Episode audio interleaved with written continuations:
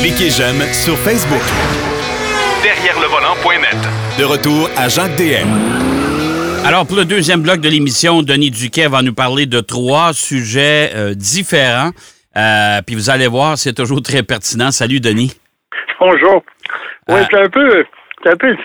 C'est les noix mélangés ce matin. Ouais, mais c'est, mais c'est correct, c'est correct. Écoute, euh, Jerry N. euh, Hertzberg, je sais pas si je le prononce comme faux, ça a l'air que c'est tout un phénomène. C'est un designer, ça. Oui, lui, euh, c'était c'est un homme de. Lui, son idole, c'est Léonard de Vinci. Puis euh, bien, les Américains l'appelaient l'homme de la Renaissance parce que habituellement, là, les, les gens de, de, d'automobile, qu'ils soient stylistes, designers, ingénieurs, ça, ce qu'on dit en langage euh, courant, c'est un gars de char. OK. Tu sais, le gars, il était jeune, puis il rêvait là, de conduire des autos spéciales, etc. Lui, euh, c'est un bon musicien. Il a étudié la clarinette. Il a même participé à, à le- l'orchestre symphonique de Cleveland là, pour les jeunes. Euh, ensuite, il a étudié en engineering, euh, en génie mécanique à l'Université d'Ohio, puis a reçu euh, un diplôme en design. Ben, ensuite, il est allé étudier en Europe. Puis euh, sur euh, euh, une, une bourse là, de, d'une, société. Puis en plus, c'est être musicien, jouer de la clarinette, c'est un chanteur rock aussi. Il a, il a euh, sous le nom de Jerry Paul, il a enregistré euh, un, disque qui a connu beaucoup, ben, relativement succès, qui s'est appelé Sparking Blue en 1959. Puis à l'époque, là, il était en première partie de musicien. Je sais qu'aujourd'hui, c'est comme vous parlez de, de l'âge des cavernes, là.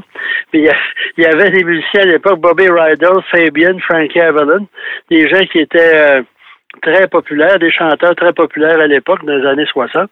Puis lui était en première partie. Donc, une carrière assez diversifiée.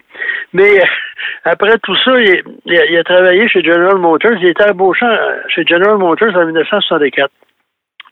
Puis là, ben, il y a quand même euh, chez GM là, euh, une feuille de route quand même euh, pas trop mal parce qu'il a aidé à dessiner la Pontiac Firebird, la GTO OK. en 68, Ouais. puis la Buick Riviera en 1971, la première qui est un classique des classiques. Là. Ouais. Euh, ça fait que. Puis quand il a quitté GM en 1999, euh, pas en 1900, je m'excuse, euh, en 1980, Ouais. euh, il était un designer en chef chez Buick Pontiac. Pas trop mal. pas- Après ça, il est allé chez. C'est là que ça. C'est surtout le personnage, pas sa feuille de route. il, il est devenu. Euh, était engagé comme directeur du design de Nissan, puis il a fondé le, le Centre de design international de Nissan en Californie. Puis Hirschberg, les- en général, les designers sont assez spéciaux, sont souvent habillés en noir, puis c'est des personnalités un peu, euh, peut-être pas sombres, mais c'est un peu hors de- du moule là, des, Ouais. des autres gens dans l'industrie automobile. Lui, euh, peut-être son, passé de rocker, là, c'était un gars très ouvert, il te regardait dans les yeux. Puis euh, Nissan Design International, ils ont, ils, ont, ils ont fait beaucoup de choses euh, assez. Ils ont fait des autos quand même pas pires. Là. Il y a le premier Pathfinder, le Pulsar, le NX.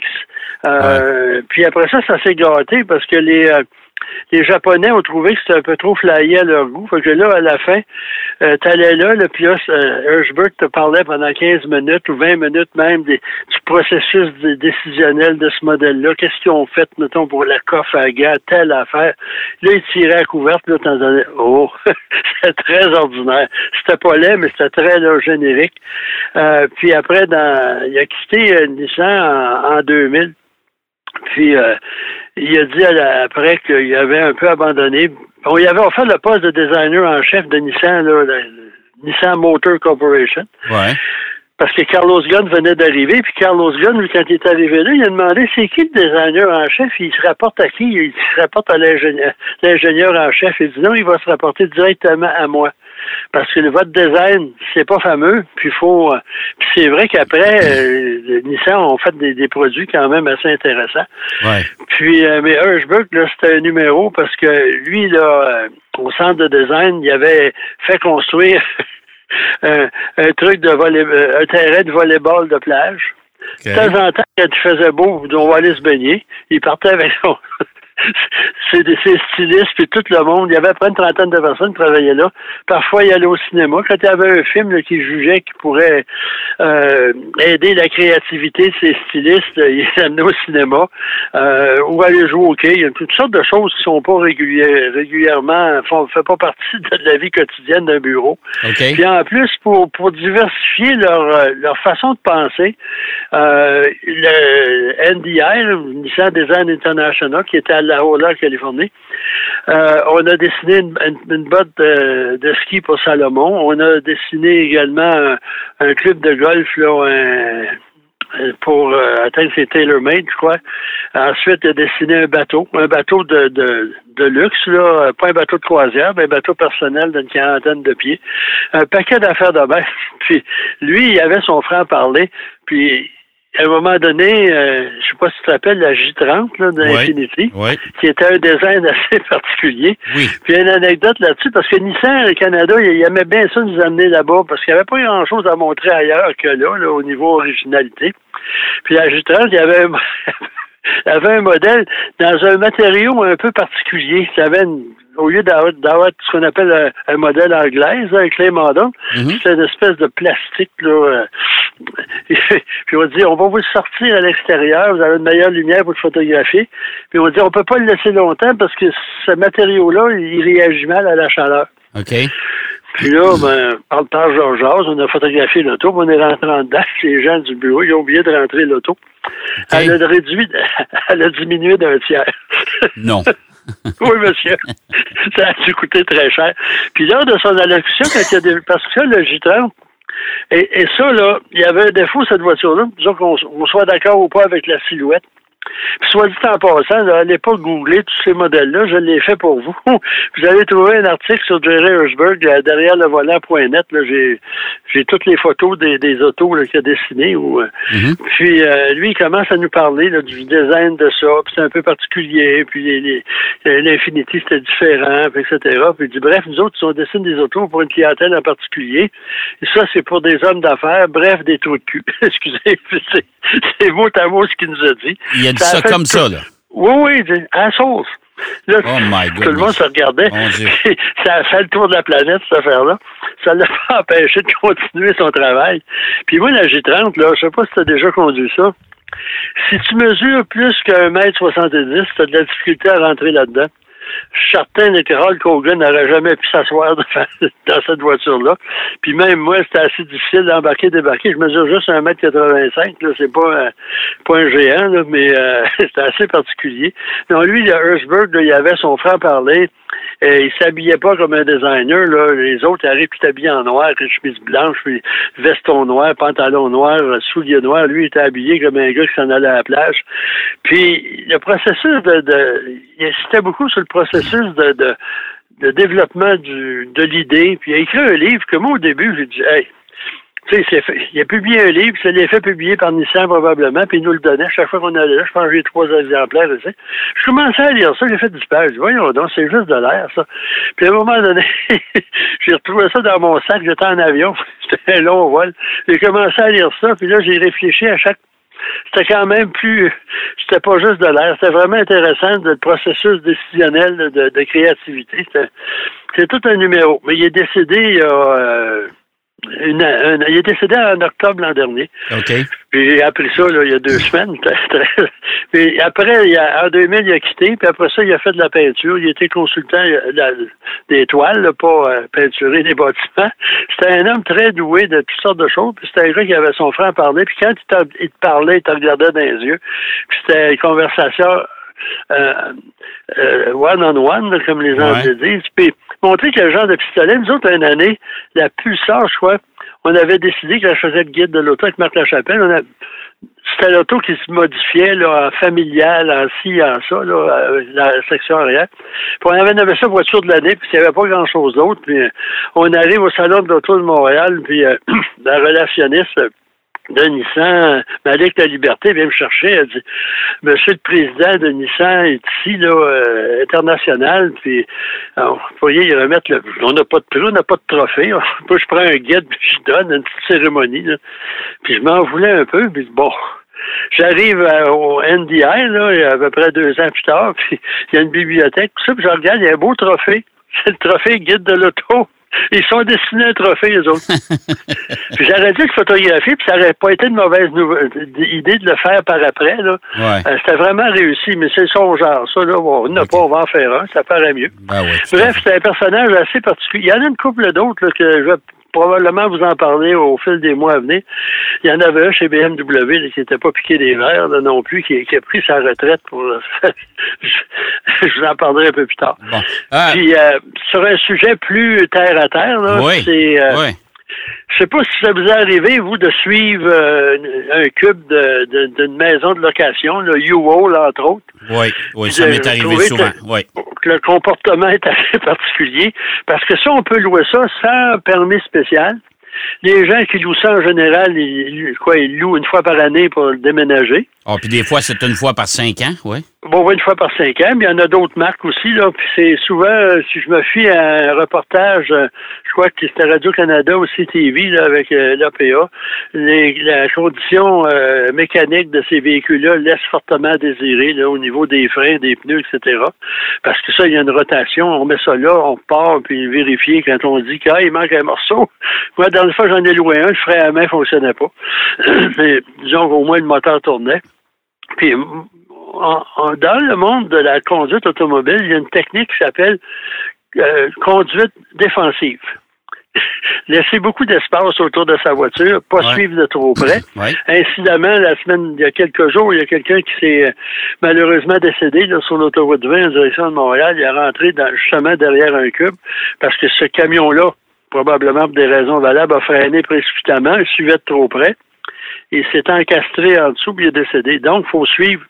Gardez vos distances, ça, ça peut vous sauver la vie. Quand combien de fois on voit ça chaque de temps en temps, quelqu'un qui est rentré dans le derrière, soit d'un camion parce qu'on voit pas en avant, puis on ne sait pas qu'il va freiner. Donc, il faut faire attention, puis prévoir, puis même les cubes réguliers de compagnie. Moi, je me suis fait dire par un, un conducteur là, de 53 pieds que souvent les conducteurs de cubes, c'est des gars qui sont pas assez bons chauffeurs, conducteurs, pour conduire euh, un- Un gros camion. un, un gros camion. Fait que souvent, ces gars-là, où ils coupent les, les, les coins ronds, puis maintenant, avec la, le- les achats en ligne, puis euh, la, livré en deux jours, livré la même journée, etc., euh, souvent, on a engagé beaucoup de monde sur la route. Puis, incidemment, c'est bien beau, on a dit qu'il restait à la maison pendant la pandémie, ça avait réduit la pollution, mais ça, ça a augmenté le nombre de camions sur la route. Je suis pas certain que ça n'a pas eu un effet né- négatif aussi, en tout cas, peu importe. Puis faut, en tout cas, quand vous voyez un cube sur la route, en général, faites attention, tandis qu'une semi-remorque, les, les conducteurs ont suivi des, des, des cours. euh, les- en général, les entreprises de camionnage sont très exigeantes. Puis il y a un autre véhicule aussi dont il faut se méfier, c'est les véhicules récréatifs parce que ça prend pas de permis. C'est long comme un autobus, ces trucs-là. Ça a au moins 30 pieds de long. Oui. Puis euh, vous pouvez vous en acheter un, partir à l'aventure, puis euh, ça, puis souvent, euh, au début, surtout les gens apprennent euh, au, fi- au fil des kilomètres, puis ça a souvent des résultats, là, souvent pas des résultats là, catastrophiques. puis on a bossé le véhicule, on a reculé dans un autre, on a mal calculé ses angles, puis euh, moi, j'ai quelqu'un qui m'avait raconté que il s'était- il avait un motorhome, comme il disait, puis il transportait euh, une, une fourgonnette à l'arrière avec une barre de traction, là, un tow bar en français. Puis il s'est rentré dans un- une route, puis il voulait aller partout avec son train routier, puis à un moment donné, ça, ça a comme coincé. Puis sa femme a dit, moi, je suis débarqué, puis je pensais que Satan pour, pour apparaître dans, dans le véhicule tant qu'il y avait des sacs, des blasphèmes de la part du conducteur. Fait que ça prend une certaine... faut y penser, puis faire attention. Puis même ceux qui ont des remorques pour la première fois, même une tente roulante, faut faire attention. Puis aussi, Ouais. quand on freine avec ça, savoir que c'est pas euh, c'est pas un Hyundai Accent, là, c'est c'est un véhicule plus lourd, puis euh, oubliez pas si vous avez des freins électriques désengagés, il y en a qui s'occupent pas de ça, puis ils ont des problèmes. Bref, euh, conduite défensive, laissez de l'espace si vous avez un camion devant vous, si vous pouvez le doubler de façon sécuritaire pour voir où vous en allez, c'est très recommandé. Bon, OK. Euh, ça, c'est le conseil euh, de la semaine. de la semaine. de la semaine. Euh, la course au nickel, il nous reste à peu près trois minutes, même pas. Il nous reste ben, deux minutes. euh, Parfait. Le nickel, là, euh, Elon euh, Musk a dit l'autre fois, savez, nous autres, on n'a pas, tout le monde parle du lithium, du lithium, mais du, nous autres, le lithium, c'est comme le sel sur un plat. Nous autres, c'est surtout du nickel. Et on y essaie de réduire le cobalt qui est cher. Le lithium, c'est cher. Et le nickel, on dit qu'il va y avoir une demande, une surdemande du nickel d'ici euh, même cinq ans. Et ça, c'est un matériau, c'est un, un qui est assez difficile à, pas nécessairement difficile à, au niveau euh, procédure minière, mais c'est à juste 2% du nickel par tonne de, de, de minerai. OK. Parce que si on regarde, pensez à Sudbury, là, puis si vous n'avez pas d'idée de quoi je parle, là, sachez que la NASA, pour euh, pratiquer ses, ses, astronautes là, pour euh, circuler sur la Lune, sont allés à Sudbury pour pratiquer avec leur véhicule lunaire. Ça donne une idée. Euh, puis le Canada est le cinquième producteur de nickel, mais ce qu'il faut dire, c'est qu'il va en avoir de plus en plus. Puis c'est un, un qui est assez assez méchant, pas tellement agréable pour l'environnement. Donc euh, j'ai hâte de voir où ça s'en va. Quand on dit que les voitures électriques, là, c'est, propre, peut-être la voiture elle-même, mais tout ce qu'il y a dedans, puis euh, la production, c'est pas nécessairement plus ben. C'est pour, ça qu'il va falloir qu'ils continuent à faire des recherches sur les batteries. On n'a pas le choix. Oui, parce que c'est 20% du coût d'un auto, c'est la batterie. D'un auto électrique, c'est la batterie. Puis là, ça prend encore plus de nickel qu'avant, puis euh, ça va pour faire des recherches. On va continuer à l'exploitation minière qui n'est pas tellement heureuse. Donc, Bref, espérons qu'on va trouver d'autres choses de plus pas. Parce qu'à chaque fois qu'on parle d'une batterie, il y a toujours un, produit qu'il y a là-dedans qui est néfaste pour l'environnement. Oui, c'est vrai. Ah, ça, ça, il va falloir travailler là-dessus. Je pense qu'on continue à travailler là-dessus. Ah Alors, oui, les, certainement. Les, les, voitures électriques, c'est pas nécessairement le, la, solution miracle pour l'avenir. Merci beaucoup, mon cher Denis. Au plaisir. Puis, euh, on se reparle la semaine prochaine, bien sûr. J'ai bien hâte d'entendre tes autres sujets. oui, moi aussi. Denis Duquet qui nous parlait d'un designer assez particulier, euh, qui nous parlait aussi de la conduite des véhicules récréatifs. Il faut faire attention. Les cubes, si vous louez un camion, vous n'avez jamais conduit ça, s'il vous plaît, soyez prudent. Euh, nous parlait aussi du nickel. On va aller faire une pause, si vous le voulez bien. Et au retour de la pause, Marc Bouchard nous présente ses essais de la semaine. À tout de suite. Derrière le volant. De retour après la pause. Pour plus de contenu automobile, derrière le volant.net.